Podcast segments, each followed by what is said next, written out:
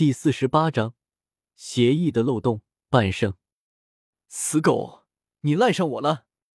姬氏府老府主一离开，周通看向大黑狗的脸色都有些不爽了。尼玛，这条狗简直就是扫把星啊！仙古时期跟着吴中仙王，最后吴中仙王挂了。后来乱古时期有一段时间跟着荒天帝，结果荒天帝全家死光光。后来又跟着吴史，最后吴史良在圣墟中。然后跟着叶凡，最后叶凡也在躺在棺材里。汪！大黑狗嗷了一声：“小子，黄古圣体和先天道胎到底去哪了？”别想了，先天圣体道胎没那么容易出事的，至少十几年内恐怕没戏。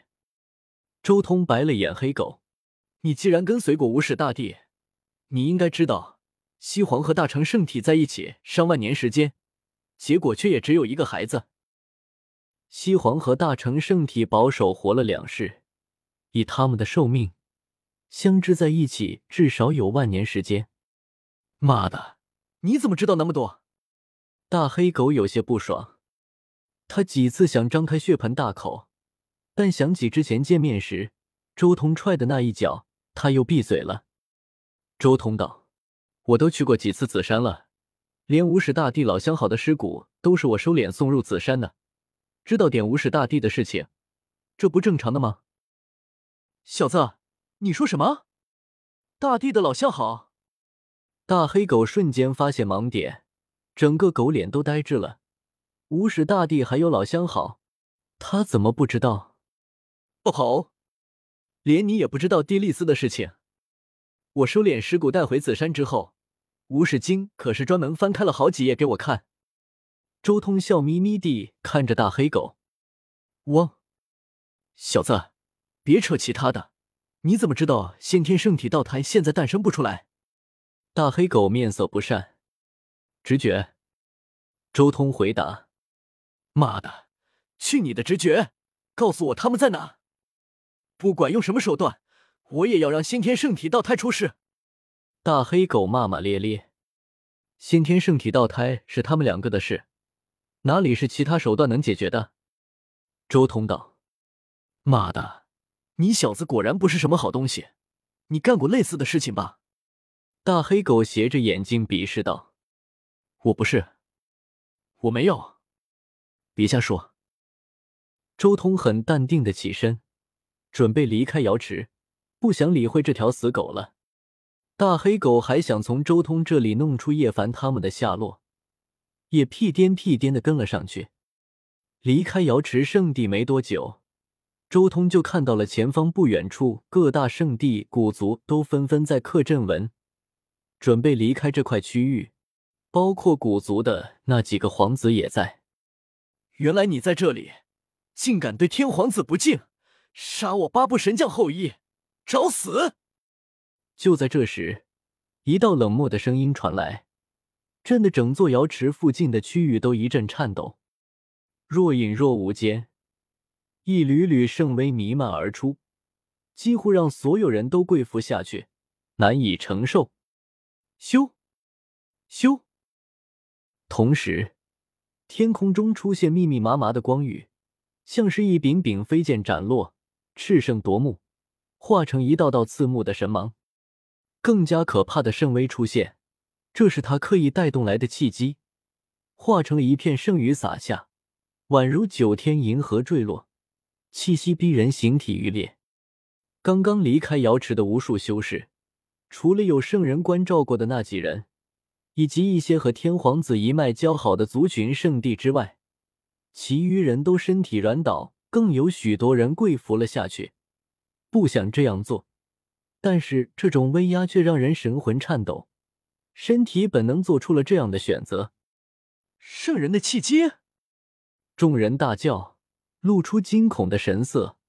吴伯内心骇然，才刚刚缔结的协议，圣人不得出手，现在天皇子一脉转眼间就要破坏吗？所有人都将目光看向了天皇子那边。天皇子神色淡定。身后的九道神环越发璀璨，他面带笑意道：“我们可没有违反协议，出手的不是圣人，依然只是仙台三重天的修士而已。半圣，很快，所有人确定了，这突如其来的一人正是半圣。那些暗中蠢蠢欲动的圣人也停了下来，同时有些惊讶的看了眼天皇子，竟然让他钻到了一个漏洞。半圣虽然有一个圣字，但毕竟还属于仙台秘境三重天，并没有突破至仙台四层的圣人境界。这样的存在出手，并没有违反任何规矩。不论是人族还是古族，所有人都目光闪烁。他们看到了协议的一个漏洞，那就是半生最巅峰的王者，触及到了圣人领域的王者，甚至从某种程度上来说，已经拥有了圣域壁垒的王者，这就是半圣，也是大会商讨出来天下无圣的漏洞。半圣，不可战胜的存在。因为一只脚已迈入圣人领域，时而会发出圣威，即便是大成王者这等绝顶存在与之对上，也没有半点悬念，必死无疑。半圣已经拥有圣域壁垒了，不入神境难以破除圣域壁垒。人族难得出现一尊王者，今日就要死在这里了。天皇子不愧是神明的子嗣，竟然这么快就找到了诸圣商讨结果的漏洞。无数古族修士。纷纷看向天空中的那尊半圣，许多人更是心中暗暗叫好。人族霸体太过强势了，尤其是击溃远古那一战，更是将他那强悍的战力展露无遗，无人敢轻视，绝对是诸多古皇子的不是大敌。